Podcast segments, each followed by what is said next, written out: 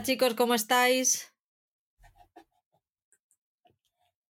La madre que os parió.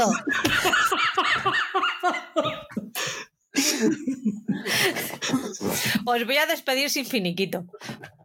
Pero es que no has avisado de quién empieza. Pues te denuncio. Pero si ya ¿Verdad, lo sabéis. Pero Oscar no, se ha quedado ahí. Yo estaba esperando a que hablase yo. Que yo no, yo no empiezo, yo no empiezo. Yo, ¿Eh? yo Por no, eso. yo no, yo no No empiezo. te lo ha yo no explicado empiezo. bien, Patri. Buenas tardes, buenos días o buenas noches. Bueno chicos, ¿qué tal estáis? Bien, bien, bien. Muy bien, un poco cargaditos de, de trabajo y vida social y un poco desconectados de las series, pero bueno, nos ha dado tiempo a, a ver al pacificador. Yo he terminado hace 20, 20 minutos antes de empezar a, de conectarme aquí, o sea que la tengo fresquita y tengo el cerebro frito y estoy... No me ha gustado. Ya está, ya lo he dicho. Ya, así. Sí. Sin paños calientes. De primera, ¿no? Bueno, antes de empezar, quiero comentar a los oyentes y nuestros escuchantes que pueden escuchar a Paul en un, en un programa de la Jungla Radio Ciencia junto con Cultura Seriéfila, que ha colaborado con ellos. Han hecho un especial sobre compartir plataformas. Así que si los queréis escuchar, que porque estáis interesados en compartir plataformas y no sabéis cómo, id a iVoox, a Spotify o a, vuestro reproductor de confianza y allí podéis escucharlos a todos.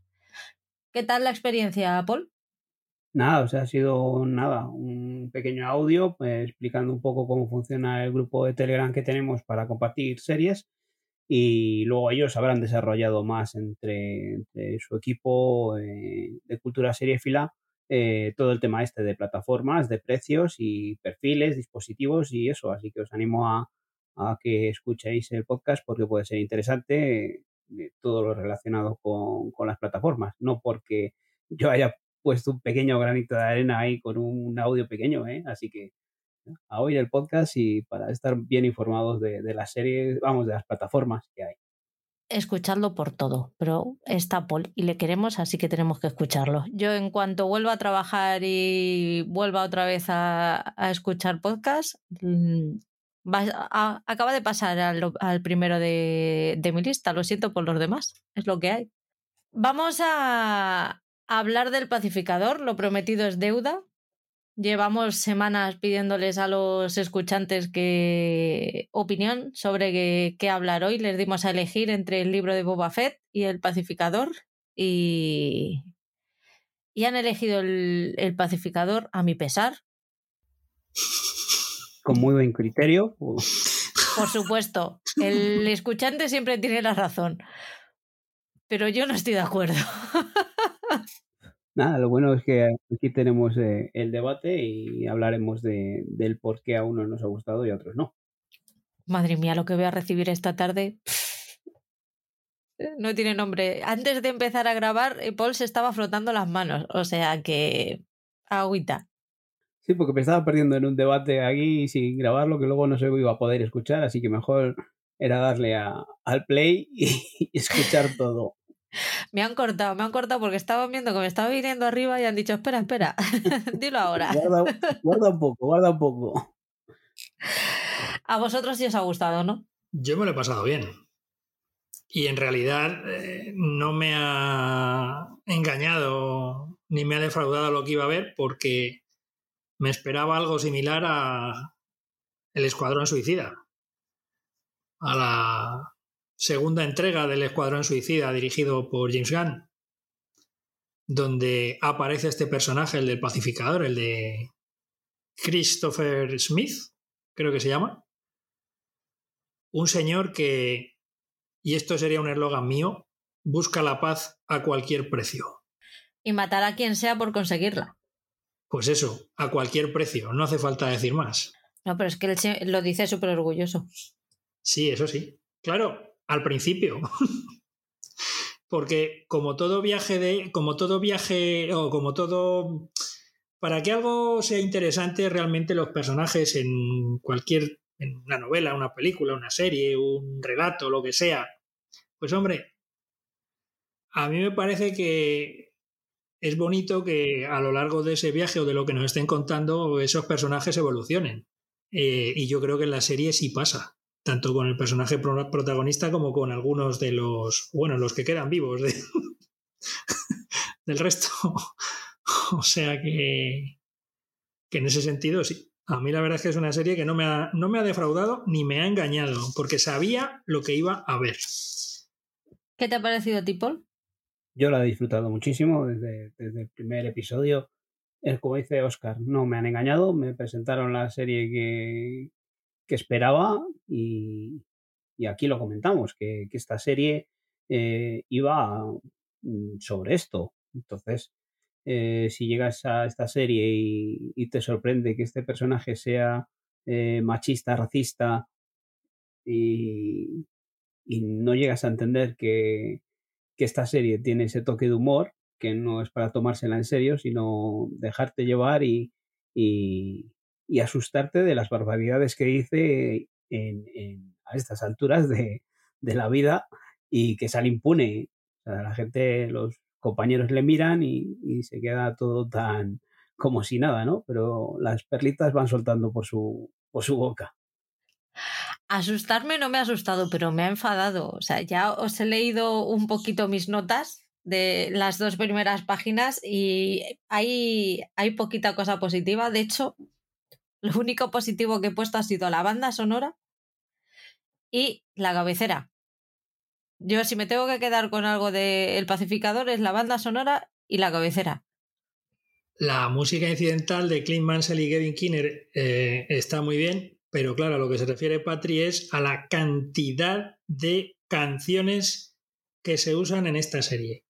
Eh, ya lo hizo James Gunn, ya lo hizo en, no sé si en, las películas anteriores a, a, Guardianes de la Galaxia eh, lo hizo de esta forma, pero vamos, Guardianes de la Galaxia se, tanto a partir del volumen 1 se, se destacaba también eh, el uso de, de canciones de determinada época y que además estaban muy bien escogidas, ¿no? Si cabe cuando hizo el volumen 2, las canciones estaban incluso mucho mejor escogidas. ¿no? Y además eh, que sonaban en momentos especiales a lo largo de la película. Y lo hizo también en su versión del Escuadrón Suicida y también lo ha hecho en esta serie. Solamente la cantidad de canciones y de, y de grupos que salen en estas canciones, pues es espectacular. Eh, hombre, yo no soy muy entendido en, en, el, precisamente en el género que, que él usa aquí habitualmente, ¿no? El rock, el glam rock, el, el metal, en fin, este tipo de, de, sonido. Pero, pero, jolín, las canciones además es que van como un niño al dedo a la serie y, y, algunas de las secuencias. Sí, dices que, que tú no te has asustado, Patri. Pues yo ha habido momentos en que me llevaba las manos a la cabeza diciendo, pero, pero ¿qué ha dicho este hombre aquí ahora? Hay diálogos que son totalmente fabulosos por, por, eso, por las barbaridades que, que sueltan. Y, y, te asustan, pero es que te llevas las manos a la cabeza, pero te estás riendo. Diciendo, pero bueno, pero ¿cómo puede decir eso? Y, no me he reído pero... ni una sola vez. Ni Joder, una pues sola yo, vez. Es que yo no he podido a veces de, de risas, de, de, parar y decir, pero bueno, pero bueno. Pero ¿cómo se les va tanto la olla? Pero es que yo entendía los gags, o sea, yo la, la veía, entendía dónde estaba el gag y decía, es que no. No, que a ti te sacamos de café con aroma de mujer y te perdemos. Ya, me he ido a las telenovelas y, y ya de ahí no me sacas, es lo que hay. voy, a, voy a retomar Pasión de Gavilanes, a ver si así por lo menos. Hay, hay mucho de Tarantino en esta. O sea, te puedes recordar a Tarantino en cuanto a que en los momentos de diálogo absurdo donde pues de repente se ponen a hablar de determinados temas y desvarían completamente. Y, a mí en ese sentido me, me ha sonado bastante. Eh, algún momento de violencia eh, humorística, entre comillas, pues, pues también, en el sentido de rebajar un poco... Algún momento, dice. Eh, rebajar, re, rebajar, rebajar, con humor el, el, el, tono violento de algunas de sus escenas, ¿no? De hecho, fíjate, estoy recordando que el, el montador de la mayor parte de los capítulos es Fred Raskin, que además es eh, el montador habitual de, de Tarantino desde que falleció Sally Menke, que era la, montadora habitual de, sus películas. Así que ahí, también por ahí, pues mira, eh, tarantiniano, noniano. Eh, que siguiendo con el tema de la música, eh, yo creo que deberíamos, para los próximos carnavales, ensayar el, el baile y poner la canción y sacarnos de comparsa por ahí, si os parece bien. ¿Quieres que te grabemos y te subimos a YouTube? No, quiero que nos vistamos los tres y nos disfracemos y hagamos el baile. A mí no me metas solo en esto. Te has metido tú solito. La canción, una canción de glam metal interpretada por Wigman y que se titula Do You Wanna Taste It? Do you wanna taste, do you wanna taste it? Oh, tan maravillosa, vamos. Además, he visto el vídeo musical de cuando sacaron la canción, que creo que es del 2010, y el vídeo musical es, es muy simple, ¿no? Porque hay dos señoritas que se mueven y tal, una encima de un coche con el batería y otra abajo con los guitarras y el vocalista. Y. Pero la canción es brutal, o sea, es que. no puedo decir más. La, intro es fantástica. Es, la coreografía esa era John Cena ahí con ese arte, con esos brazos ahí moviéndose, con eso, esa coreografía es, fantástica. Pero bueno, ves a todos los demás ahí, eh, esa coreografía así un poco ridícula y que se lo están tomando tan en serio con esa, ese, gesto tan serio todos, a mí me pareció fantástica. Claro, pero a la vez que ellos están tomando en serio esa coreografía, a ti como espectador te están diciendo, mira lo que te vamos a vender si esto entras aquí, con esto mm, ya sabes el tono de lo que te va a venir después. La, cabecera es la presentación de lo que vas a ver. Y no pues yo, la yo la cabecera la compro, pero el resto no, no lo compro. Bueno, pues Porque es que además es que es una, una sucesión de cliché tras cliché, tras cliché, tras cliché, tras cliché, que dice, rompe un poquito, mm, sorpréndeme en algo, amigo, un poquito. No puedo estar de, o sea, puedo estar de acuerdo en que haya mucho cliché, pero si ves la cabecera, sabes lo que te van a vender. O sea, es que es así de simple, Patri. O sea, no es cuestión de que venga clichés, de que haya diálogos misóginos, de que haya violencia, de lo que sea. No. O sea, eso desde el primer minuto sabes lo que va a haber y cómo se va a tratar. Ya está. Se está riendo de todos los clichés se está riendo de, de todo, de esta gente tan, tan racista y homófoba. se está riendo de si Si queréis hablamos de los personajes, ¿eh? A partir de, o sea... Sí, sí, es que todavía no he introducido. Por eso, por eso. Creo que te lo tienes que tomar con eso, porque creo que la razón de ser de esta serie, o lo que pretende, es reírse de todos esos clichés. Vamos a partir de la base de que es una serie que yo no hubiera visto jamás yo he visto esta serie porque teníamos que grabar este monográfico. Entonces, yo entiendo y yo sé que la razón, con todas las comillas del mundo, la vais a tener vosotros. Pero mi punto de vista es el que es. Entonces, yo sé que os voy a dar mogollón de juego porque vais a venir a por mí y seguramente con toda la razón del mundo. Pero es lo que es que es lo que me ha parecido. No, no, no, vamos a ver, vamos a ver. No te vendas como víctima.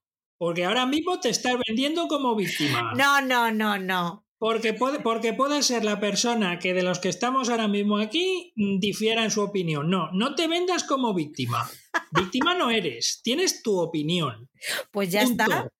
Pero no te vendas como víctima. en, ningún, en ningún momento me he vendido como víctima. Yo he dicho que seguramente seáis vosotros los que tengáis la razón porque eh, yo estoy en el mundo, he visto en redes y he visto lo que piensa todo el mundo y es apabullante la mayoría a la que, que, ha entendido esto y que le ha gustado, pero mi opinión es la que es. Mm, creo que ahí no hay victimismo, pero vamos.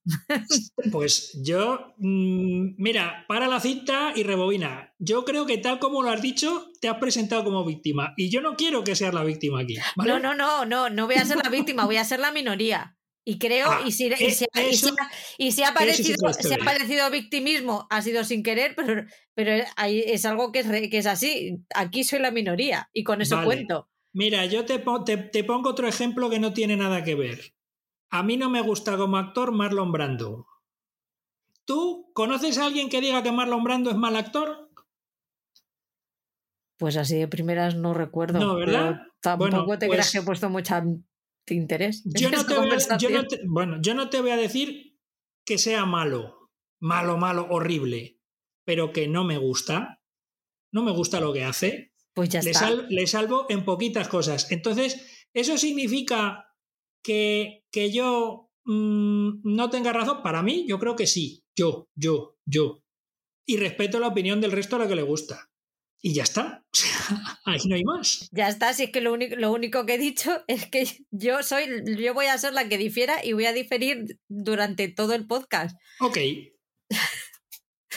Vamos a presentar la serie.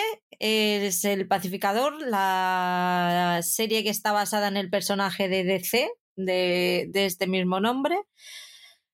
Está creada por James Gunn, que antes de esto ya había hecho Escuadrón Suicida, había, ha trabajado para Marvel, para Marvel en, en Vengadores Endgame y, y Guardianes de la Galaxia, ¿no? Las dos pelis. Es productor, es guionista. eh, en el reparto está John Cena como, como el pacificador, Daniel Brooks, Freddy Stroma. Y la música es de Clint Mansell y Kevin Kinner. ¿De qué va esta primera temporada del pacificador? Pues como ya hemos hablado, el pacificador está, matar está dispuesto a matar a quien haga falta con tal de mantener la paz y en este caso se une forzosamente a un grupo de operaciones especiales para terminar con una invasión alienígena que se está apoderando del mundo. Esta es la premisa de la temporada. Sí, básicamente sí. Hay que tener en cuenta los acontecimientos que transcurren en Escuadrón Suicida. De hecho, al comienzo del capítulo 1 lo que se ve es una especie de... eh, anteriormente en Escuadrón Suicida, donde se hace una especie de resumen de nada, tres, cuatro minutillos de las andanzas del personaje, el pacificador, en la película del Escuadrón Suicida y de cómo llega, digamos, a esta situación. Eh, bueno, al final de El Escuadrón Suicida, la película, encontramos a este personaje eh, pues en un hospital en un estado lamentable eh, debido a los acontecimientos que, que le pasan antes, ¿no? de los cuales pues no voy a entrar. Aquí lo que interesa es que en el grupo de control de esa algún miembro del grupo de control de esa película pues entra a formar parte de otro grupo especial eh, con el cual va a trabajar, ¿no? Le dan el alta en el hospital, sale y, a partir de ahí comienza, toda la historia, ¿no? Le ofrece, llega el equipo este de operaciones especiales y le ofrece no volver a la cárcel a cambio de que colabore con ellos. Es un grupo muy, muy variopinto. Está el jefe, que parece en un principio que es el más cabal de todo, pero luego tenemos a la becaria. Yo la he llamado yo, para mí es la becaria. Que es Se Daniel llama Le- Brooks, sí, que sí que se llama Leota Adebayo. Adebayo. Está también eh, Emilia, Harcourt. Emilia Harcourt, que es Jennifer Holland. ¿Y quién es el otro? El tonto. Sí, Steve aquí es el actor que interpreta a John Economos, eso es. ¿Qué, qué haces con la cabeza, por? Nada, los apodos que les has puesto a, a los personajes. Ah, sí, mira, está el jefe alien, el gordito tontaina, la joven lesbiana y la chica asesina. ¡Hala! Ahí te has quedado a gusto. Pero vamos, más a gusto. Y oye, que en mis apuntes me he entendido que da gusto. Bueno, y te falta otro, que es un justiciero psicópata. El vigilante, pero es que eh, este, este no estaba al principio, se lo encuentran más tarde. Ya, pero bueno, luego, luego entra dentro del grupo, sí que es verdad. Así que pues aquí este, van los cuatro a verle y al final le convencen, vamos, le convencen que si no quiere entrar a la cárcel es lo que tiene que lo que tiene que hacer es unirse a ellos, no hay no hay más. Y ahí empiezan sus andanzas todos juntos, ¿no? Sí, a partir de ahí. Eh, el, pacificador en ese primer capítulo mm, va a visitar a su padre, que se llama Ogi, eh, que su padre es uno de los tipos más fascistas, racistas, xenófobos em, que existan sobre la faz de la Tierra. Y que luego más tarde descubriremos que es un supervillano también. se pone un trajecito y se hace llamar el dragón blanco. Eh, Eso. Y sobre todo va a ver a su padre porque quiere recuperar a su mascota. Una águila a la que llama Agui. Aguili. Pues es Aguili. Pues. Pues eso. Que el águila también es. tiene unas dotes interpretativas extraordinarias. Un águila calva que yo creo que está hecha íntegramente. Es, es, animación por ordenador. Y el águila es un personaje también, que es un personaje más de, esa, de esa tribu que, colabora también con, haciendo alguna cosita por ahí y que tiene unas salidas extraordinarias. Ah, es, un, es un troll. Es el troll, es el troll del equipo. Desde el primer momento, cuando le da el abrazo ese, que nadie le cree que le da el abrazo, ¿no? Le da un abrazo. No, me digáis que no es ahí, ¿eh? Casi llega al nivel de Baby Yoda. No, no, no, no, no. Jamás. El, padre que se convierte luego en villano, pues es, otra referencia más a estos villanos absurdos que nos hemos encontrado muchas veces en, en películas o en series, que, de ser un personaje acaba siendo ahí un villano con un traje y, es ridículo. Entonces, es ridiculizar más a ese tipo de personas, a ese, tipo de, mm, lo que dice este fascista y xenófobo que, anda por ahí. Y yo creo que es, eh, es una manera de ridiculizar más. Sí, estamos de acuerdo, pero no he entrado no, no es, no es mi tipo de serie. Ya está, no hay más. De hecho, entra, en principio se están lanzando pullas el padre y el hijo todo el rato, hasta que entran a una habitación, que en un principio parece una habitación normal, pero cuando entran es, es como la sala de los menesteres de Harry Potter, pero en, futurista. yo, me, yo me iría a una referencia más antigua. Yo creo que es la cabina de teléfono del Doctor Who también. Que es una referencia mucho más antigua y que a mí me llega a más. Pero a, mí es, que, a mí es que Harry Potter es Harry Potter. Ya, ya, ya. El caso es que en la sala de los menesteres, porque Aisa también tiene su propio nombre, ya la he bautizado, eh, tiene ahí un montón de cascos que le ha ido haciendo a lo largo de los años de cárcel de su hijo, pues le ha estado haciendo cascos de pacificador y cada uno puede hacer una cosica diferente. Más y ahí es donde ya en ese momento nos enteramos que él es el dragón blanco y tiene ahí su traje que luego cuando lo ve el vigilante dice ese traje hace aguas. Ahí ahí hay donde hay donde atacar ahí lo dejo. Pero vemos ahí en esta sala es pues una referencia a, James Bond también no de todo tipo de gaches. Pues aquí los gaches son cascos.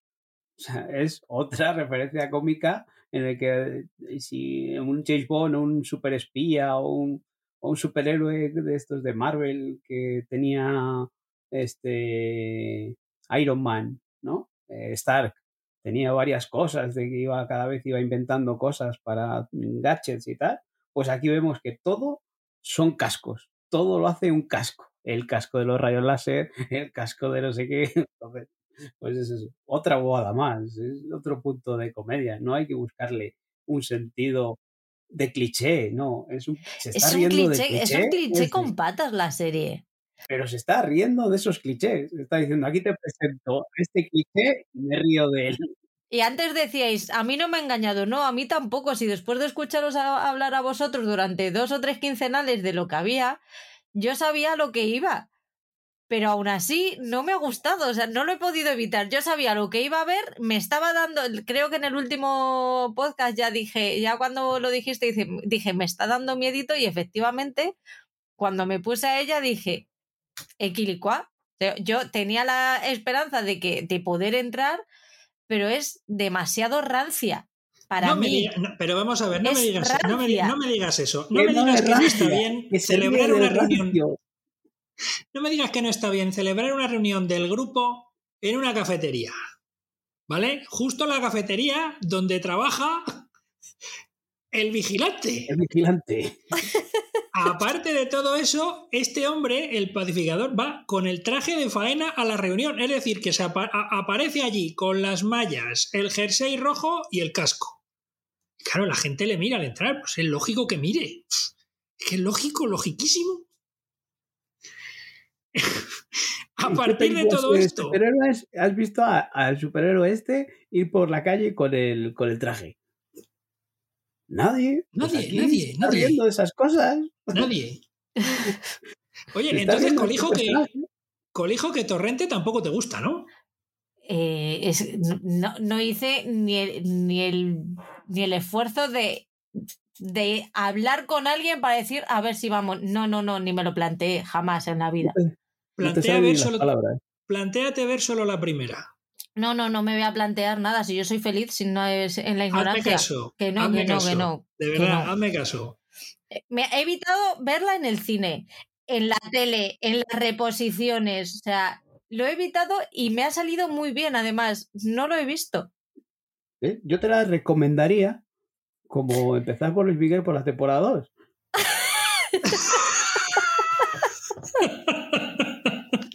y te diría, es una recomendación.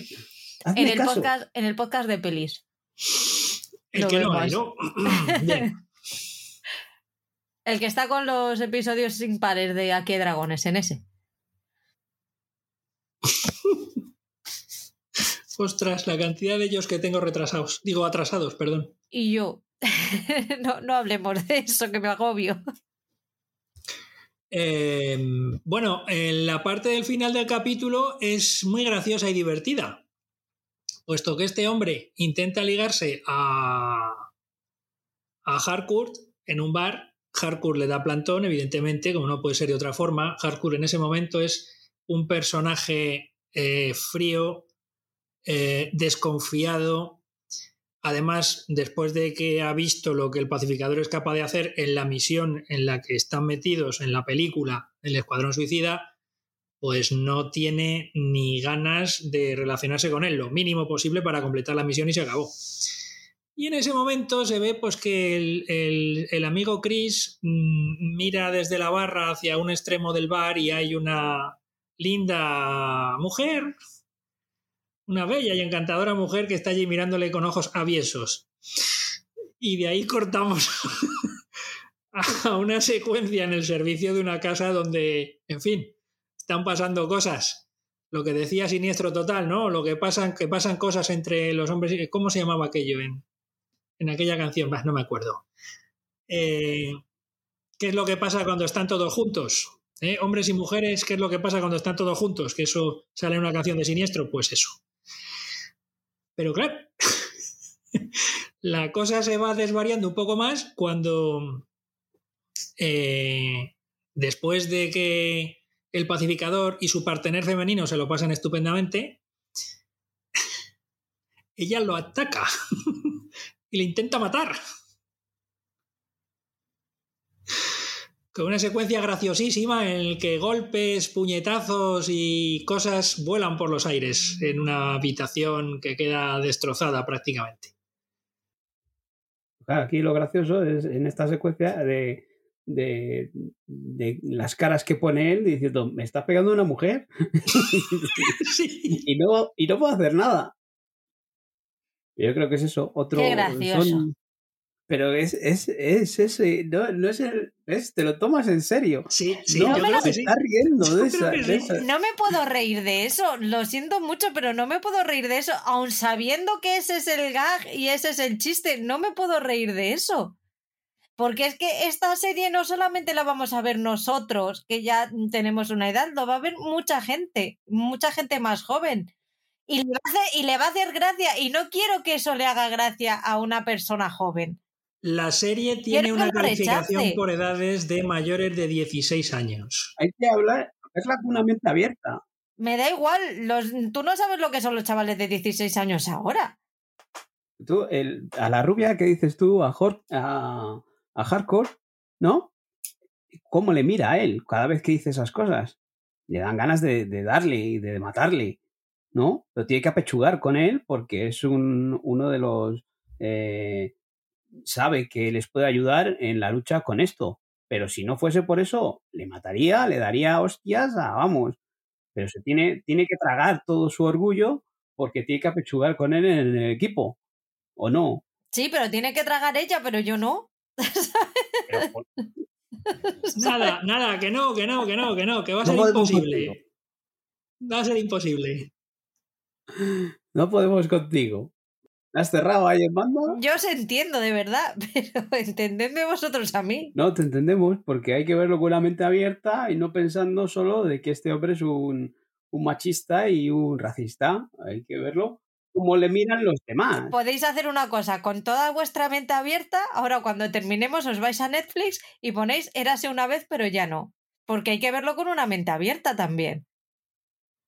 ¿Pero tú lo has visto con la mente abierta o con la mente cerrada? Yo con la mente súper abierta. Sí, sí, sí, sí, sí. Igual que el pacificador, o ya ibas con prejuicios. A Érase una vez, pero ya no, no, no iba con prejuicios. Al pacificador.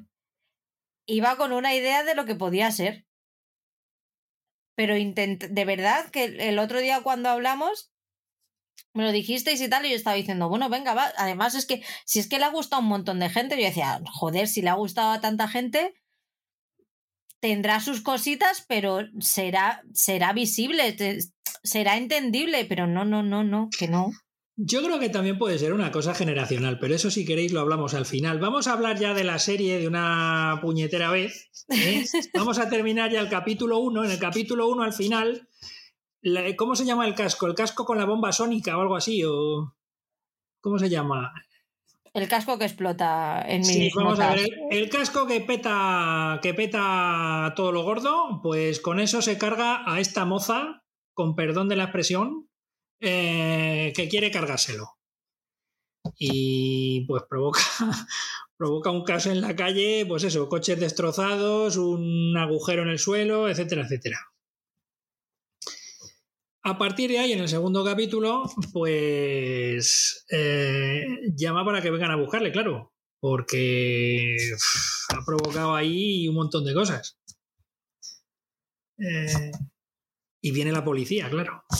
Y ahí es donde conocemos a otros dos de los personajes eh, que van a aparecer a lo largo de la serie. Es una pareja de, de policías, Larry Fitzgibbon y la detective Sophie Song eh, ella además asiática y que provoca ciertos chistes xenófobos tremendos por parte sobre todo del padre de, de del pacificador.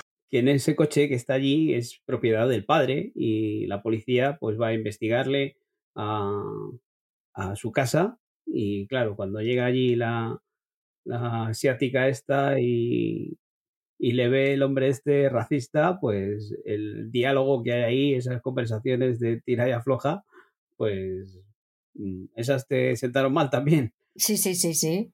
O sea, es que, es que, es que mis notas son caca, culo, pedo, pis, matar en nombre de la paz, duda, debate sobre género continuo con mofa cansina. O sea, es que todas mis notas son así. Pero sé, ese, ese diálogo cuando va la policía está allí a, interrogarle y tal, ese, ese hecho que hay los dos diciéndose barbaridades, bueno, más él que ella, ¿no? Pero la otra recibiendo, pero es súper gracioso. Pues ya está, tú, es que la otra recibiendo. Pero la otra, pero luego se las devuelve cuando está en la cárcel también, ¿no?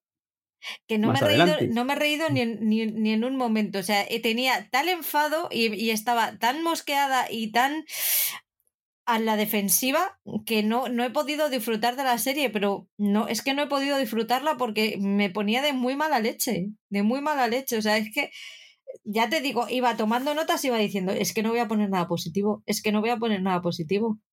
Y de repente llegaba el episodio siguiente y veía la intro. Joder, qué buena es la intro. Y ponía, la intro es lo mejor. Y después empezaba el episodio y me volvía otra vez a calentar. Es que no he sido capaz. O sea, ni, ni cuando salía el águila en modo tierno ni nada.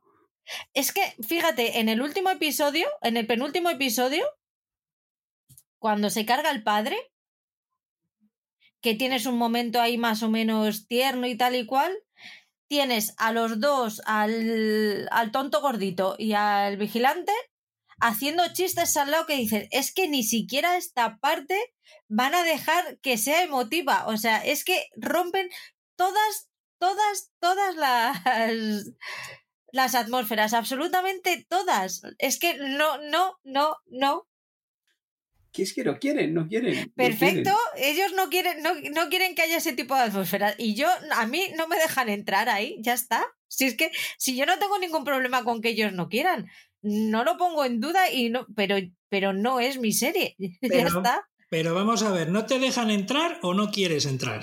No me dejan entrar. Yo intentaba decir, venga, voy a intentar. Mmm, eh, ay, se me ha ido la palabra empatizar, voy a intentar empatizar con el momento, con él, ha perdido su padre, realmente ya vamos viendo un poco el bagaje emocional que tiene, tal, entonces ya a partir, ya te he dicho, a partir del, del final del cuarto, quinto, ya empiezas a entender al personaje, pero aún así no puedo empatizar con él porque no me dejan. O sea, las situaciones, las los diálogos las intromisiones continuas de gags, de las conversaciones estas absurdas que derivan de un que están teniendo una conversación, una conversación más o menos seria y de repente empiezan a liarse con chorradas y se, tiran dos minutos mmm, debatiendo sobre el absurdo, no me, no me dejaron empatizar en ningún momento porque dices, vale, tienes esos momentos absurdos. Bueno, vale, tienes ese momento absurdo una vez cada dos, tres episodios. Me hace gracia. Tres, cuatro veces cada episodio y más, si, me lo, si te lo has visto en maratón, terminas hasta la minga, pues. A lo mejor el problema, a, lo mejor alguno de los problemas es ese. Eh, yo ya sabes que no soy fan de verme maratones de series. Y una no, de las razones no, es esa. No le eches la culpa al maratón. No es culpa del maratón. Eh, yo es te digo culpa que, de que es un digo, producto que no es para mí. Ya está. Yo te digo que puede ser, que yo te digo que puede ser una causa, que no sea la, la, la, eh, ¿cómo te diría yo? Que no sea la definitiva, ¿no? Que pueda ser la gota que colma el vaso, ¿vale? Porque sí te puedo decir que puede haber situaciones repetitivas en cuanto a diálogos absurdos si te ves cuatro capítulos seguidos. ¿Me entiendes? Si tú te ves un capítulo o dos a lo sumo todos los días o cada dos o tres días, la serie puede entrar mejor, independientemente de que tú no hayas podido entrar porque lo tratan de determinada forma. Te lo compraría, ya te lo compraría si hubiera sido solo eso lo que me causa rechazo, pero, pero no que lo te es. estoy diciendo, pero que te estoy diciendo que puede ser una de las causas, que puede ser la gota que haya colmado el vaso. Eh, que luego está todo lo que nos has estado comentando. Una de, la, una de las causas es, pero, pues pero ya está. No, pero no es ni la más importante ni la eh, no, A ver, ¿cuánto tiempo llevamos ya? ¿Media hora? Y llevamos, vamos por el primer capítulo, esto no puede ser. Venga, no, vamos por el segundo, venga, a ver. Eh, estábamos en el segundo capítulo. Eh, el señor... En el momento de la, la, la, riña, o sea, la discusión entre la policía y el padre de. Sí, bueno, antes hay que decir que van a rescatarle eh, Harcourt y esta Jolín eh, Adebayo al pacificador a la casa de la, de la mujer esta que intentó matarle. Eh, y yo de toda esa secuencia mmm, me pregunto una cosa, ¿cómo demonios después de bajarse como baja o intenta escapar del edificio, cómo demonios los discos de vinilo sobreviven. ¿Alguien me lo puede explicar? ¿Has visto por qué no es buena la serie? Porque te fijas en los, en los, discos de vinilo en vez de en la trama. ¿Perdona? si has tenido tiempo de fijarte en los, en los discos de vinilo, algo, algo no funciona ahí. El hecho de que me haya fijado yo en ese detalle no implica que no me haya fijado en el tema, en eso que me estás comentando. Tanto argumento como desarrollo de personajes. O sea, vamos a ver. Esto va a ser muy largo. Demasiado. Porque vas a intentar desmontarme uno por uno cada cosa que te diga y nos vamos a enfrascar en cada momento. sí, sí, sí, sí, ya está pasando, Oscar. No te voy a desmontar, no te voy a desmontar. Eh, el detalle de los discos me resultó curioso, entre otras cosas porque hace relativamente poco aquí hemos tenido una anécdota con un disco de vinilo, el cual parece que se ha roto por un estornudo. A todo esto, la visita que se hace al padre en un primer momento, pues es debida a que eh, nuestro amigo Economos eh, cambia las huellas dactilares del pacificador por las huellas dactilares de su padre. entonces, entonces es el primero al que van a hablar con respecto a todo lo que ha ocurrido ahí. No, no, en este episodio tienen un objetivo que es terminar con un senador. Tienen que. Es, eh, es el objetivo que les marca el, el jefe Alien, que ellos todavía no saben que es Alien y cuando están vigilando su casa se, eh, encuentran con, eh, con Judo Master, que es su nuevo antagonista. El señor que va vestido de verde en mis apuntes. Judo Master es un señor que va, pero es que Vigilante también va vestido de verde. No de azul, gris y azul. Joder, pues tengo la vista que más vale que Dios me la siga cuidando. Vamos a ver. Eh, Judo Master es el guardaespaldas del senador al que quieren asesinar. Eh, es un señor bajito, además, pero que reparte tortas mm, como el que más. Eh, de hecho, hay una secuencia de acción bastante chulas en los alrededores de la casa del senador con Judo Master como protagonista. Eh, y allí, mientras están haciendo la vigilancia e intentar matar al senador y a su familia, aparece Vigilante, que es el que al final, eh, pues, es el único capaz de apretar el gatillo para, para matar a la familia del, del senador, el cual, en un principio, digamos, desaparece de la escena, ¿no? O huye del, del tiroteo. Aquí en este episodio empieza a haber ya un acercamiento entre la chica rubia asesina y el pacificador. Porque claro, eh, los antagonistas tienen, se tienen que atraer. Está de todos es sabido que, vamos, una feminista asesina con un homófobo mm, recalcitrante es la mejor, la mejor mezcla en una serie. Yo creo que aquí no. Eh, y te voy a explicar por qué. La cosa empieza a cambiar cuando terminan de completar la misión en el siguiente capítulo en una destilería y están todos riéndose y hablando dentro de la furgoneta cuando vuelven al cuartel, al cuartel general, digamos. Pero aquí entre ellos tienen una conversación. sí, sí, sí, sí, pueden tener la conversación que quieras, pero ella todavía está tirante. Sí, claro. O no, no va a pasar del odio al amor en, en cero coma. tiene que haber conversaciones de acercamiento antes. Paul, di algo. Nada, eso, si, si dices que no cuadra, eh, si la, la, gracia de esto es juntar a estos dos personajes tan antagonistas uno de otro, ¿no? No sé si os habéis dado cuenta que estoy hater. Y es lo que hemos hablado antes. No, no, no, no. Bueno, a todo esto, en, la casa, mm, el senador intenta escapar, eh, entran en la casa para intentar encontrarle y, matarle, y al final, por circunstancias, pues terminan hechos prisioneros tanto el pacificador como vigilante. los cuales son llevados a una especie de sótano donde empiezan a ser, bueno, empieza a ser torturado vigilante, mientras pacificador no da su brazo a torcer y no suelta prenda, mientras el senador eh, le mete sacudidas eléctricas eh, al, a, vigilante, ¿no? Em, el resto del equipo intenta entrar en la casa para encontrar la entrada a ese sótano. Una entrada muy rara, ¿no? Una especie de túnel y tal, que está como tapado con una especie de, pared un poco rara, ¿no? ahí es donde eh, Harcourt, cuando intentan volar esa entrada, se da cuenta de que su jefe, eh, Moon, eh, es un tipo que esconde algo y que es un poquito raro. El senador al final es, eh, bueno, es eh, una mariposa que, bueno, al final termina siendo muerto, vamos, matado por, por pacificador.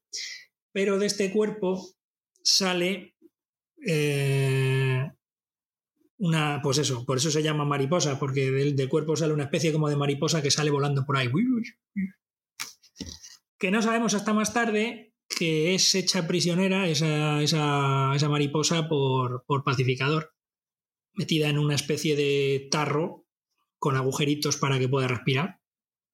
Además nos damos cuenta de otra cosa, y es que las personas que tienen a esta mariposa en el cuerpo eh, no se pueden alimentar más, no se pueden alimentar mm, de otra cosa más que de una especie de producto, sí, parecido a la miel, es una, una especie de, de, eh, mejunje eh, espeso, que luego más tarde veremos que de dónde viene. No, eso decía que era como una especie de néctar, ¿no? Lo que, lo que absorben los, las, mm, estos alienígenas, que están poseídos por, por estas mariposas que dice, que dice Oscar. En la casa del senador al final también capturan a Judomaster, al cual llevan preso al cuartel general. Pero cómo no, Judomaster escapa. Dando a, a Economos, mm, pues eso, herido, dejándole herido. Ya tiene su corazoncito también, ¿ves? ¿Y qué hay? Sí. Sí, porque no, no, le han, no le han explicado exactamente por qué tiene que matar a los niños. Sí, claro, pero ahí eso se encuentra con, con que cómo va a matar a unos niños, ¿no? Que al, al padre, al senador este sí le podía matar, pero con los niños no y es cuando ya tienen que intervenir otros por ahí. Eso ya, esto es el capítulo 3 o el 4 en el que ya vemos que va evolucionando, ya va evolucionando a, a ese, eso que decimos, la evolución del héroe, ¿no? De todo lo que es malo al principio, al final, pues nos va llevando a ese lado, a ese lado bueno. A todo esto, mientras Judomaster escapa y demás, eh, Moon, el, Moon el, jefe, se da cuenta de, la metida de pata de Economos a la hora de poner las huellas del padre eh, o cambiarlas por las del hijo. Eh, en este caso, Oggy Smith, el padre del pacificador, es detenido, lo meten a prisión. Allí nos damos cuenta de la caterva del personaje. Y para desfacer el entuerto, digamos que por circunstancias al final, Vigilante termina entrando en prisión para intentar matar al padre del pacificador. Sí, porque la becaria le, pica para que lo haga. Efectivamente, le pica para que lo haga porque el padre del pacificador puede hablar con la policía y decir lo que está pasando y quién es el que estuvo en la habitación porque en un principio no le creen con el tema de las huellas y demás. Y creo que es en este capítulo cuando al final del capítulo descubrimos a través de los ojos de Adebayo que el jefe Boone es una mariposa. Y en este episodio es en el primero en el que el, en el, que el pacificador viste de calle. Se quita el traje y, y llega vestido de calle después de hablar con su padre para hablarle con la rubia para hablar con la rubia asesina y preguntarle lo que piensa su padre de él. Y aquí vamos viendo más de, la relación de, de, pacificador con su padre, ¿no? Eh, vemos flashbacks de, de, cómo les trataba su padre a él y a su hermano de pequeños, les hacía enfrentarse, ¿no? Entre ellos y pelear para ganar el otro dinero y uno era un poco más más fuerte que el otro y se va riendo de uno del otro, ¿no? Entonces ahí vemos que esa tirante de padre-hijo y, y, luego más adelante pues sabemos que, que, que el pacificador mató a, a su hermano eh, en una pelea de esas, ¿no? Luego el, parece que la policía ya va a descubrir que, que han dado el cambiazo con las huellas dactilares y todo del padre, pero en un principio mm, el padre sigue en la cárcel porque han dicho que han ratificado los, las pruebas y que, y que sigue siendo él. Y aquí es la primera vez que me llama a mí la atención la, la reunión del, del, jefe alien este con, un, con otro señor que, que, es un matón. Yo no me había fijado en este personaje, no sé si había salido antes de, antes de este episodio. No. Es la primera vez, ¿verdad? Sí, sí. Que sale. Eh, pues el tema era desfacer el entuerto sobre el padre de. de. Eh, del pacificador. Eh, no solamente. Eh, o sea, Oggy Smith iba a hablar con los policías para hablar de su inocencia, de que, el tema de las huellas y demás. Y, digamos que este hombre mm, para todo eso, ¿no? Y los policías descubren que, que las huellas eran en realidad del pacificador y, y tienen que ir a buscar a, a, los testigos ¿no? de ese día que, que antes habían, habían dicho eh, habían testificado a favor del pacificador porque les estaba presionando allí y demás. Y, y es cuando los policías estos descubren que, que, no, no fue su padre, sino el pacificador el que, el que las huellas de ese coche. Tienen una misión en un, en un almacén que van allí, matan a, a, todo Cristo y por primera vez ellos ya hacen equipo, se consideran equipo. Eh, la rubia asesina hace un grupo de WhatsApp, les hace una foto y los ves a todos ahí súper emocionados diciendo, ay, qué bonito, qué bien que hemos trabajado todos juntos, cómo molamos, somos un super equipo. Y la becaria va a hablar con el pacificador y el, y ella le, le va sacando poco a poco sus inseguridades. Pues tienen una conversación bastante sincera sobre qué, qué es lo que siente el pacificador y tal, y tienen ahí un acercamiento, pues eso, que le ayuda a él a ir, a ir mejorando y en ese camino hacia la, hacia la redención que tiene a lo largo de toda la, de toda la serie. Se hace llamar el grupo los Eleventh Street Kids en honor a una canción del grupo Hanoi Rocks, que es una canción que, que suena en, en, el, en el viaje, ¿no? Mientras están todos en la furgoneta. Que en ese asalto al almacén este eh, descubren eh, que ese almacén es una fábrica de, de, hacer el néctar este con el que se alimentan estas mariposas. Tienen que descubrir quién es quién o cómo hacen el néctar ese que lo llaman la, la vaca, ¿no? Y aquí es donde la becaria ya eh, descubre que Moore es un, es un alien, es una mariposa. Y se, se queda así el, el episodio. Sí, pero que ahí hemos cinco. visto una secuencia de acción que aparece un gorila por ahí. Unos diálogos entre ellos. Eh, hablando de personajes de DC, de Superman, que si Aquaman, que si no sé qué, pues joder, son diálogos que son hilarantes, que, yo, me descojonaba cuando empezaban a hablar de que si a Superman le gustaba la caca y el otro qué, la otra la rubia, pero ¿quién te ha dicho eso? lo he visto en Google, es una, una fuente fiable. Y, que Aquaman se lo montaba con los peces. Sí, eso es una, es una, una broma recurrente que tienen a lo largo de toda la serie, lo de meterse con la Liga de la Justicia. Eh, sí, eso es cierto. Que, eh, por cierto, eh, con lo del gorila nos están preparando a lo largo del capítulo. En el anterior creo que sale, no sé si ya es en el anterior en el que sale en un informativo que está hablándose de que hay un gorila desaparecido al cual están buscando, un gorila que se llama Charlie. Y es que me estaba acordando yo que había unos cómics de hace 300.000 años donde había un soldado norteamericano durante la guerra al que, al que apodaban gorila. Y yo no sé si se referirá a ese personaje o no, porque claro, la serie tiene... Eh, hace a, veces referencia a personajes de los cuales yo no he oído hablar nunca. Bueno, no soy muy ducho en el aspecto cómic de DC. Tampoco en el de Marvel, ¿eh? no mucho más, pero bueno. En el siguiente episodio ya se descubre que, que la rubia asesina sabe que Murn es un, es un alien pero que es de los buenos, de, los que están del lado de, la raza humana. Y el pacificador, por su lado, eh, visita su antiguo colegio para dar una charla.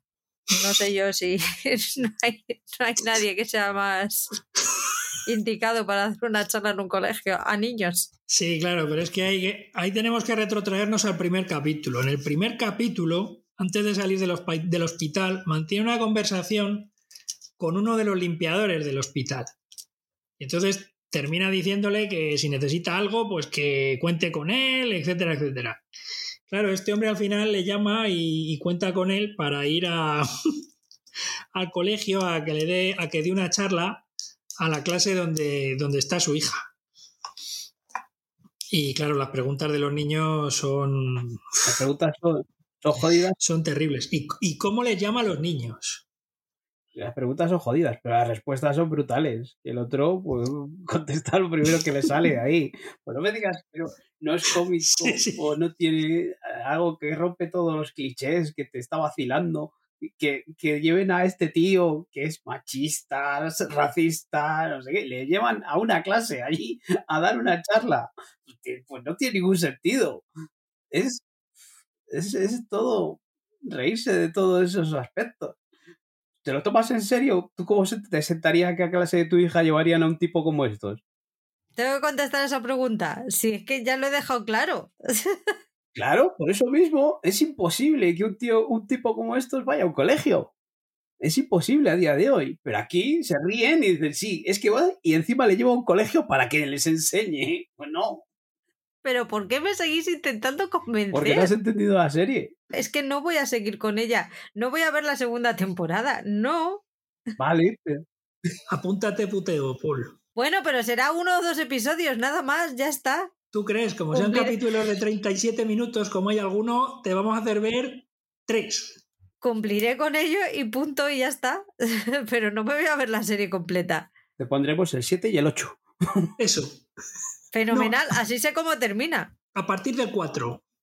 4 y 5. Bueno, esto que, que dices que, que, la rubia está copinchada con el.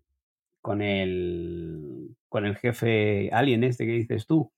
Eh, ¿Cómo le llamas tú? Vamos. Y, y lo que la explican a, a, la chica esta, la becaria, eh, lo que está pasando, ¿no? De, de que hay eh, una vaca que es la que suministra este néctar que mantiene vivas a estas mariposas y, que son, en realidad, son, son aliens, ¿no? Y nos encontramos con, van los policías estos a buscar al pacificador, a su casa, se, escapan en una, una fuga rocambolesca, subida por los árboles y demás, y, acaba, ¿no? Con, estas mariposas eh, metiéndose en el cuerpo de, de los policías. Y lo cojonudo es la, explicación de, cómo se meten en el cuerpo de, las personas, ¿no? Las mariposas. El que PowerPoint. puede entrar por los orificios, ¿no? O sea, por un lado o por otro. O por otro. Pues es eso, yo entiendo que eso es humor, pero no es mi humor. Claro, eso es otra cosa. Yo soy capaz de ver eso y decir, ah, mira, me están haciendo un gag, no me hace ni puta gracia. Es que no tienen, no tienen, no tiene nada que ver una cosa con lo otro. Sí sé de qué va la serie. Otra cosa es que me haga gracia la serie. Son dos cosas distintas. Me recordó muchísimo cuando, cuando ya las mariposas empiezan a tomar el control de un montón de personas y demás. No tan. En ese momento, pero luego en momentos posteriores, en los capítulos que faltan, eh, eh, los muertos que corren, los, los, los zombies que corren, ¿verdad? O sea, mm, me recordaba muchísimo a eso. O sea, iban a toda leche.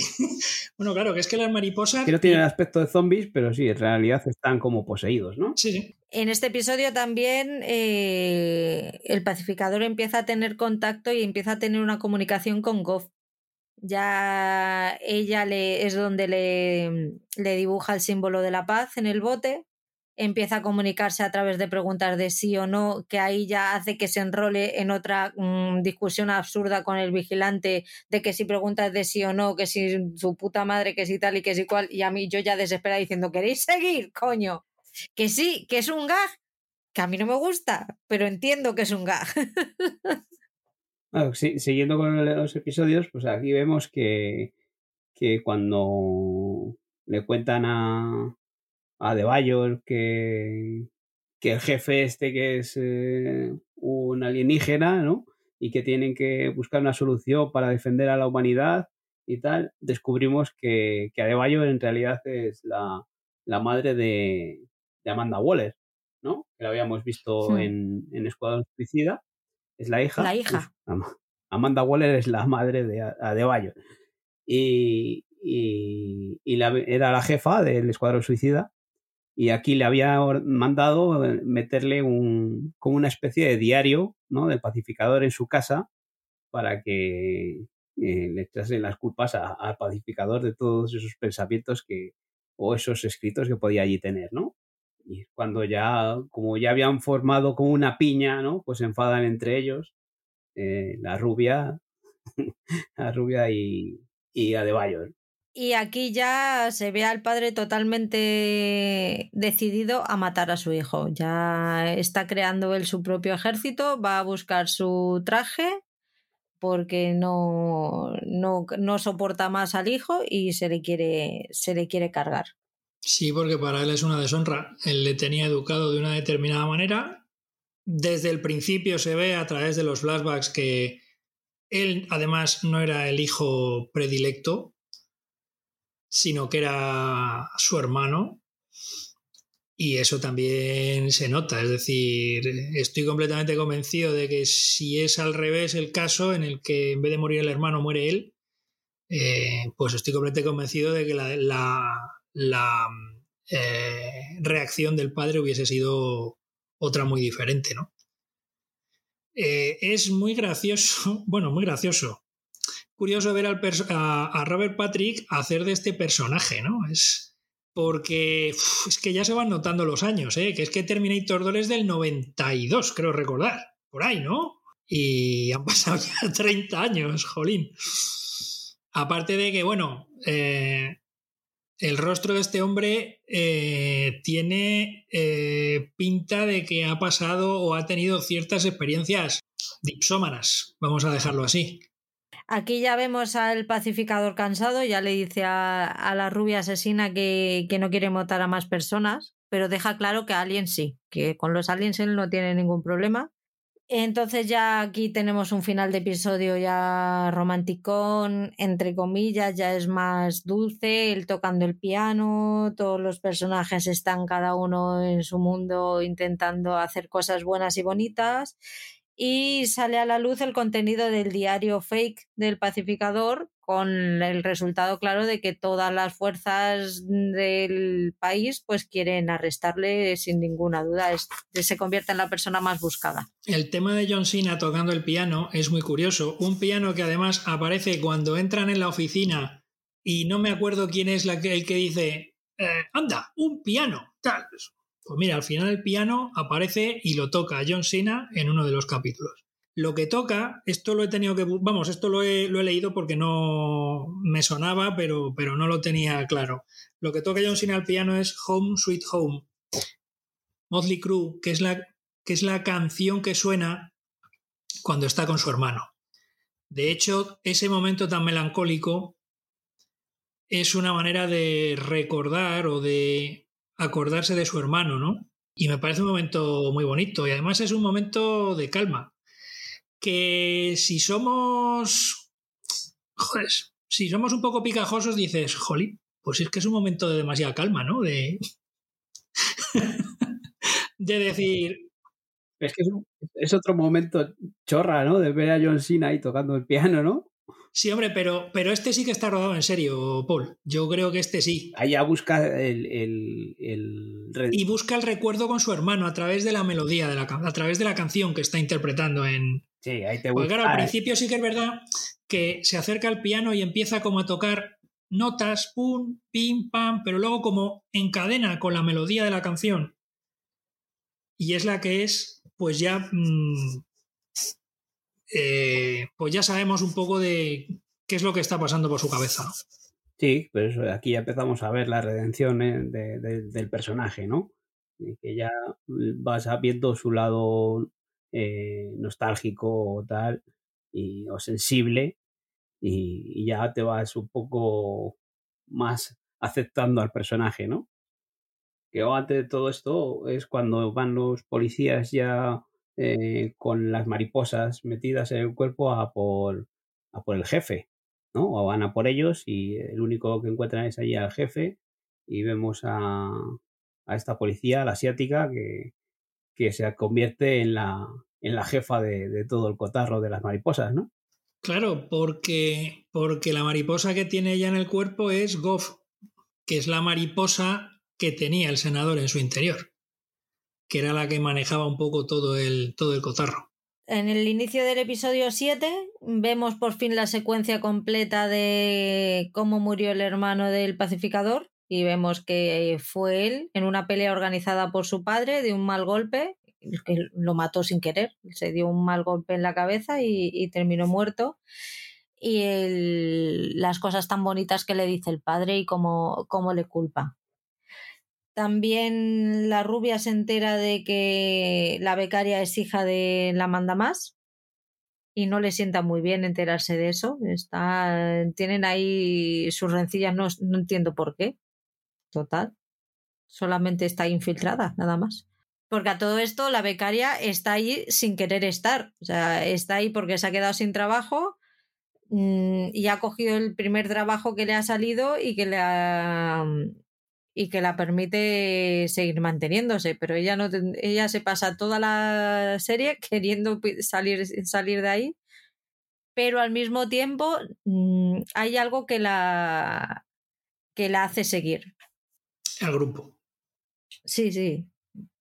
Al final, pues eso, va creando vínculos y no. Y por mucho que quiera salir, no puede.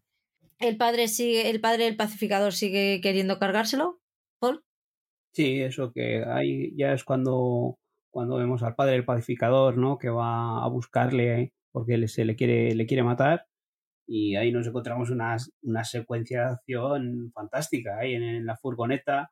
No te esperas ahí que van ellos ahí con la música esa de rock and roll que se han estado vacilando, de que si un grupo mejor que otro, y van cantando, ¿no? Y, y llega el, el hombre este con ese traje volador que les embiste a la furgoneta, ¿no? No había otra manera, ¿no? Y les embiste y les vuelca a la furgoneta y empieza ahí pues una secuencia de acción chula y, y, acaba con, con el pacificador matando un disparo en la cabeza a su padre, ¿no? Y antes hemos visto como su padre pues le, le pega una hostia al águila que le deja doblado. no me digas que eso no es, sensible, digas, después de todo lo bueno que has visto al águila ahí por ahí, el águili. y, va al otro y le pega un puñetazo que le deja ahí cao, ¿no? y se le llevan a un, a un veterinario ahí para que curen al águila y le ves al hombre ahí llorando cuando el águila está ahí moribunda.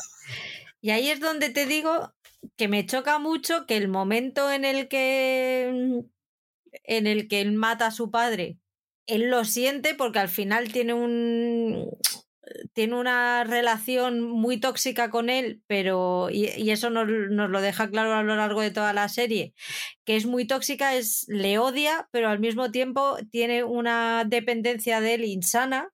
Es un vínculo paterno que no puedes eh, cortar, o sea, es que está ahí. Sí se puede, pero bueno, ese es otro tema. Vale, sí. El, caso es que está ahí, el, el hombre lo está pasando mal y y es un momento en el que no dejan al espectador disfrutar con todas las comillas del mundo de esa carga emocional que debería tener, porque al final también es importante conocer ese tipo de ese, ese eh, empatizar con él en ese tipo de sentimiento, en el es una persona que lo único que le ha hecho es daño, pero aún así él no puede evitar sentirlo.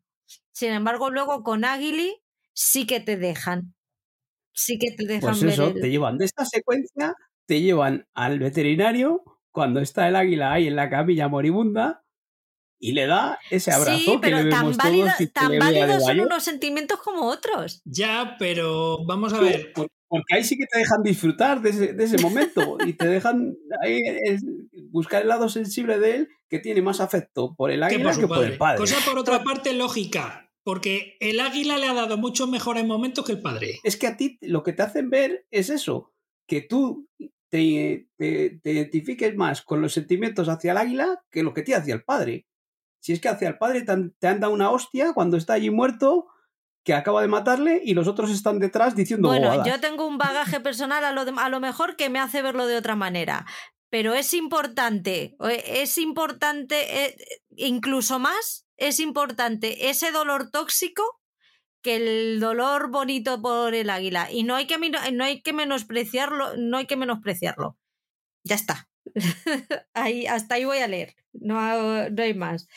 El caso es que las chicas hacen las paces. Ya por fin la rubia entiende los motivos de la becaria por, por haber cogido el trabajo y haber actuado así y haberlo tenido en secreto y como de repente se ven en el equipo que se ven descabezados, pues todos deciden que la, va a ser la nueva jefa del, equipo. Y tienen tal plan, tan un plan tan perfecto para terminar con la vaca que incluso los veterinarios dicen, venga, vamos allá, a por ella. Termina así el episodio 8 y eh, el episodio 7 y el episodio 8 es básicamente el, el, la batalla final. Se dedica por completo a prepararse. Llegan al, al granero donde está los la vaca, donde ellos suponen que está la vaca. Y bueno, estamos hablando de la vaca, la vaca, la vaca, mm, porque de alguna manera se ordeña. Pero vamos, es una especie de polilla gigante mmm, con unos ojos enormes eh, que es de donde sale el, líquido este viscoso, que es su alimento, el alimento de las mariposas. Pues la llamamos la vaca porque ellos le llaman la vaca. Sí, sí, no, no, está claro, está claro, la serie. Que a todo esto, ahora que hablas de vaca, los títulos en castellano de cada capítulo son tremendos.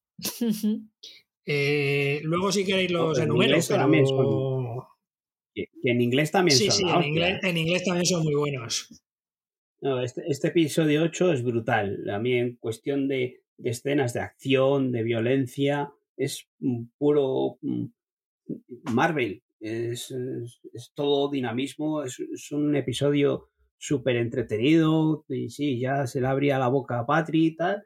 Pero es un episodio brutal, con unas secuencias de acción con, con, el pacificador este, con ese escudo a lo Capitán América, lanzándole por ahí disparos a, a Mansalva, sangre, cortando brazos, cabezas, de todo. Es una gozada de episodio. Yo lo disfruté. Ese disparo sónico maravilloso.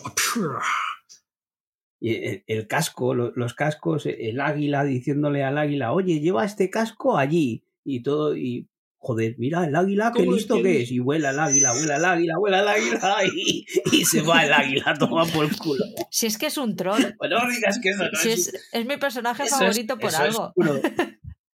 Eh, joder, pero es que tú estás viéndolo y dices, mira el águila, qué listo que es el cabrón que va a coger el, as- el casco y le lleva allí. Y los cojones, es un águila que le tira lo donde le sale de los huevos.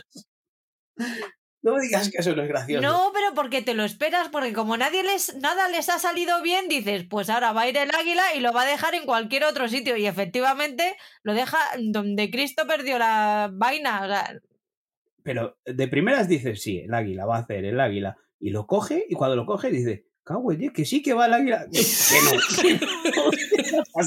Oye, pero esto es como Groot en Guardianes de la Galaxia 2, ¿eh? Tú, pero tú el, el botón rojo no lo tienes que apretar, ¿vale? ¿Qué es lo que tienes que hacer? Eh, al botón rojo. ¡Que no! ¡Que no! Efectivamente, es un personaje similar a eso. empieza la, empieza la acción, empiezan a luchar, les va fatal. Como era de esperar, les va todo mal. La, la rubia asesina cae súper rápido. El pacificador también acaba fatal. Está tan mal que a la becaria que la habían dejado al final diciendo, bueno, pues quédate aquí porque si nos matan a todos, pues tú eres nuestra última esperanza. Que dices, madre mía, qué mal tenéis que estar para que esta mujer sea la última esperanza. Pero bueno. El caso es que se pone el, el casco este, no me acuerdo cómo se llama el casco, el casco que, que la, que la torpedo, lanza como torpedo el tor- humano. el torpedo, torpedo humano. humano. y se lanza como un torpedo, pero, pero no. Pero no hay manera. Ahí está Golf, que saca el pacificador de entre los de entre los cimientos, de entre los, las rocas, Sí, Eso. los escombros, sí. Gorf saca de entre los escombros al pacificador y tiene un, un speech ahí súper, fíjate qué buenos somos que venimos a salvaros porque es que fíjate lo que estáis haciendo, que oye, a mí casi me lo vende, ¿eh? la tía, pero al pacificador no y entonces decide no hacerle caso y Sí, sí, pero di, pero di ese speech, que ¿cuál es? ¿En qué consiste? Pues consiste básicamente el speech en decirnos que no- los que creíamos que eran malos, resulta que son los buenos. Porque lo que quieren es salvar al planeta Tierra. Quieren llegar a los puestos más altos para intentar que este planeta no se vaya al carajo. Cierto es que les ocurre como al pacificador. El pacificador le da igual lo que se ponga por delante en nombre de la paz. Bueno, pues a las mariposillas estas les pasa exactamente lo mismo. Les da igual quién esté delante. Su objetivo es llegar para controlar el planeta y que así los humanos no lo destruyan, llevándose por delante todo tipo o lo que haya, básicamente. Y sí que es verdad, ¿no? Es un momento muy curioso, con unos primeros planos muy cerrados y tal, y John Cena se ve que lo siente, ¿verdad? Es. Sobre todo cuando dice lo de torpedo humano.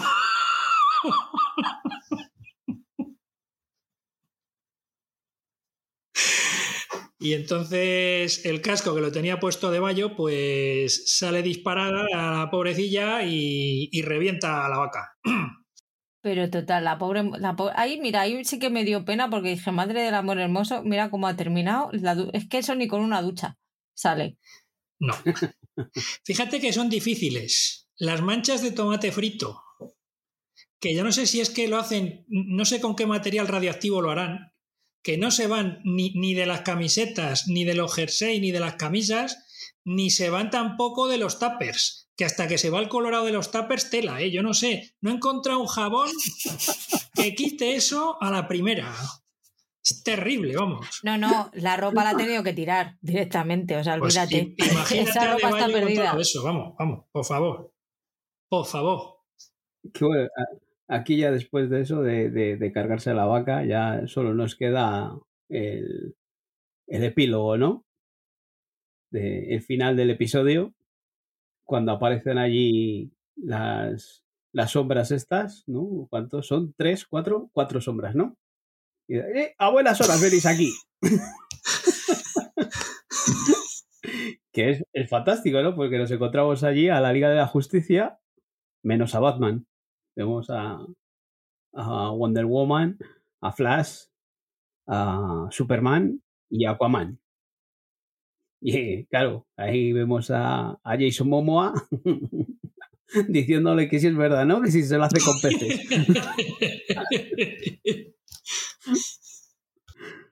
pues eso, el remate de, toda la serie, dándonos ahí un, cameo y, disfrutón y, ya te digo que para, para hacer un remate de la serie y decir, ahí, ahí os queda esto que he hecho, que, que lo he bordado.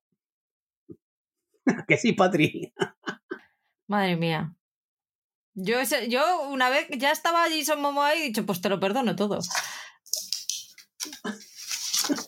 Pues no, la verdad que no. Anda, mira, le han engañado.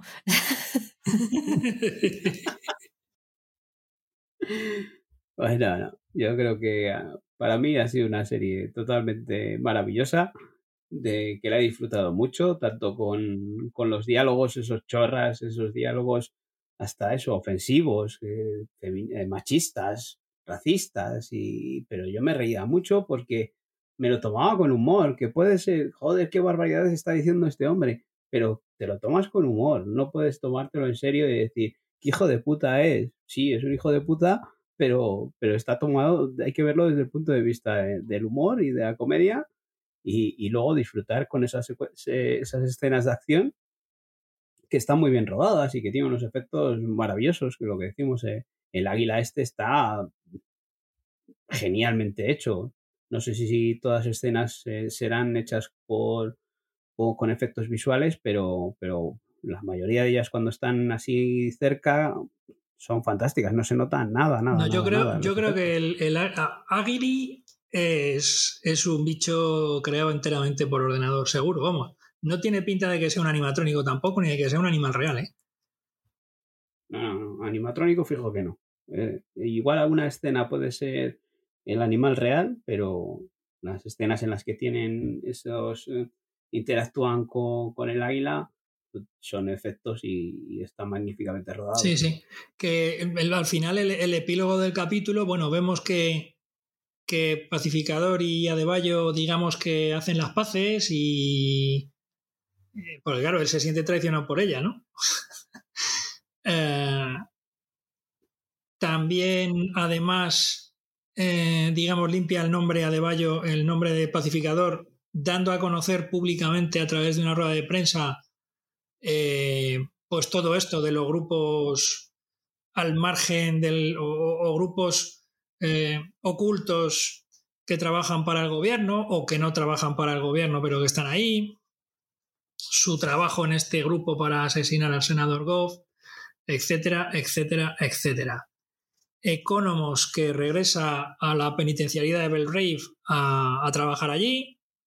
Eh, Harcourt sigue en el hospital recuperándose y Pacificador, Don Chris Smith, vuelve a casa. Vuelve a casa con Aguili, vuelve a casa con la mariposa Goff que no se muere y vuelve a casa con las alucinaciones en las que ve a su difunto padre. Una vez que murió eh, en el, eh, anteriormente ya se le había aparecido como, como espectro, como alucinación, posteriormente a la muerte, y, aquí pues parece que va a tener que convivir con los tres, con la mariposa, con el águila y con el fantasma de su padre. Que supongo el fantasma de su padre torturándole, ¿verdad? Cual Hamlet. O sea, dándole la brasa. Que eso sí que te vuelve loco, la verdad. Para eso nos dejan un final un poco que podía ser un final cerrado, bien a gusto, pero también nos dejan pues un, un poco abierto, ¿no? A, qué puede seguir pasando con esa mariposa, con, con Goff, ¿no? Que, queda ahí, eh, con el pacificador. Entonces todo queda abierto. Bueno, ya, ya han dicho que, ya ha dicho James Gunn que va a hacer una segunda temporada con, con John Cena de protagonista. Así que, pues vamos a poder disfrutar de otra temporada. ¿Y qué ocurre con Judo Master? Sí, eso, que, nos ha quedado por ahí el enano este no sé cómo llamarle, bajito este que reparte hostias como panes, a ver qué es lo que, a dónde va, ¿no? Porque la última vez que le, la última vez que le encontramos peleando con, con Adebayor y, y la rubia, y ahí se quedó, no, no, no volvimos a saber más de él. Pero bueno, en el final sí que sabemos que anda por ahí, comiéndose unos chetos de esos. Así que esperaremos con ansias la segunda temporada. Yo pensé que iba a quedar un cliffhanger más potente. ¿eh? Tampoco sabíamos. Pero yo creo que, que pretendía dar un cierre y dejar un poco algo abierto. No, en principio no, la idea no era continuar con la serie. Eh, de hecho, esta serie James Gunn la, escribió en, tiempos de pandemia, cuando estábamos confinados y después que, que, se aburría y le dio por escribir esta serie. Y sabemos que está metido en más proyectos de Los Guardianes de la Galaxia volumen 3 y, y, y demás que, que no sé, luego eso, meterse en este charco, pues es, es complicado, porque una serie de estas características pues llevará su, su curro. Sí, además la serie la planteo como una película larga, es decir, si eh, creo que al final serán unas seis horas aproximadamente de serie, porque hay capítulos que son 50 minutos, pero hay otros que son 37, 38, o sea que... ¿Y cómo los he agradecido? Serán unos serán unas seis horas a lo mejor aproximadamente de o seis horas y pico de, de duración voy a hackear eh, hasta el último minuto del podcast eh, sí, sí, eh, se te da bien. bueno antes he hablado de antes he hablado de los títulos de, de los capítulos en inglés están chulos, pero en castellano también han tenido que tirar de imaginación. El primero se titula Un truño ideal y eso me ha recordado, pues evidentemente, a la canción de, la, de Aladdin, claro. Un truño ideal, yo no sé si iría por ahí la cosa. El segundo se titula Mejores amigos para nunca. El tercero se llama Goff, mejor que uno. El cuarto se llama Se hace cipote al andar, que ahí es donde eh, apunté yo una de las grandes palabras de la serie, chimpampolla. Maravilloso término para referirse a una persona que tenga. Bueno, no hace falta que siga, ¿no? Eh, el quinto se titula Chimpilerendi, que creo que es el capítulo de nuestro amigo Gorila que reparte que reparte panes en, en, la fábrica de embotellado. El sexto se llama Que Marn, después de leer, claro, por Marn, el, el jefe del grupo, el séptimo se titula Deja de pisar mi cor dragón. Bueno, este está un poquito cogido por los pelos. Pero bueno, aquí está claro que el capítulo está referido al dragón blanco, al padre de, del pacificador. Y el último, que se titula Esto se abaca. Está claro, ¿no? El capítulo es el último, esto se acaba, pues no se acaba, se abaca. O sea, gran profusión intelectual en los títulos de, de los capítulos. Oye, cuando se traduce bien y de manera convincente, también hay que decirlo, que no todas las traducciones de los títulos de películas y, y similares son malos. También hay que decir cuando son buenos. Eh, también destacar otro par de cositas. Que John Cena, yo es un tío al que le vengo siguiendo desde hace ya tiempo, porque tiene dos películas de acción que están entretenidísimas. Una que se llama, bueno, aparte, dos de, dos de las que pueda destacar, ¿no?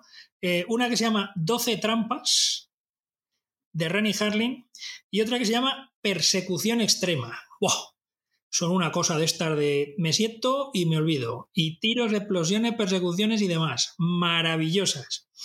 Y otra cosa que me gustaría destacar es que es James Gunn, y si os fijáis, la tipografía de los créditos en el tipo de letra en los créditos de la cabecera es el mismo tipo de letra que utiliza en la cabecera de las dos partes de Guardianes de la Galaxia.